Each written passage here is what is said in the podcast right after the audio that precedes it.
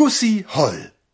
Hier lasse ich als Rezensent die geforderte Objektivität völlig vermissen. Ich bin verliebt, darf es, weil ich ein Pseudonym bin. Der zitternde Kohinor entgleitet der Hand. Ich liebe alles an ihr, ihr Kleid, ihre dünnen Arme, das Fräulein Holl und die Gussi.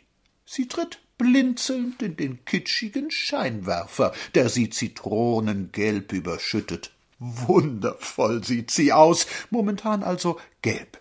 Sie singt ein Niggerlied, so einen recht dämlichen Song. Dabei steht ihr ein höchst mäßiges Englisch zur Verfügung, aber sie hat weg, wie man das macht. Sie betont maßlos, sie ruht endlos im tiefsten Alt aus und dann im jauchzenden Sopran los. Sie zeigt eine diebische Freude, wenn das Lied so recht kitschig wird. Sie freut sich verständig über diese ihr fremde und doch vertraut gewordene Art. Das ist eine Chanson, singt sie geschickt, intelligent, klug, geschmackvoll, aber das können schließlich andere auch.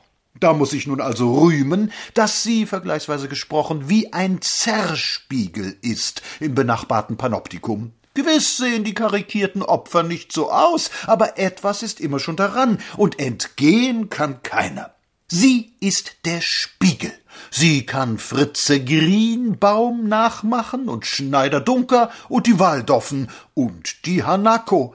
Dann kneift sie die Augen zusammen und sagt so lange Give me money, bis man denkt, sie spräche wirklich Japanisch. Und die Bernard, endlose, weit hinhallende Tiraden entströmen dem prachtvollen Munde, aber die Höhe ist doch, die Imitation eines Damenimitators. Die Frau fühlt, wie unendlich weit es immer noch ist von jedem Mann, und sei er der weibischste bis zu ihr. Wie diese Kluft doch nicht zu überspringen ist, und so macht sie sich über die vergeblichen Anstrengungen eines Gegners lustig, den sie ja allerdings nicht mehr als Mann anerkennt, aber der doch nur ein amüsantes Zwischending ist, beileibe keine Frau und stellt sich in Positur, drückt die Arme mit spitzen Ellbogen nach vorn und flüstert wie ein Stieglitz Hopst du mich liebst, hab ich den Wind gefragt, da, da, da, da, da,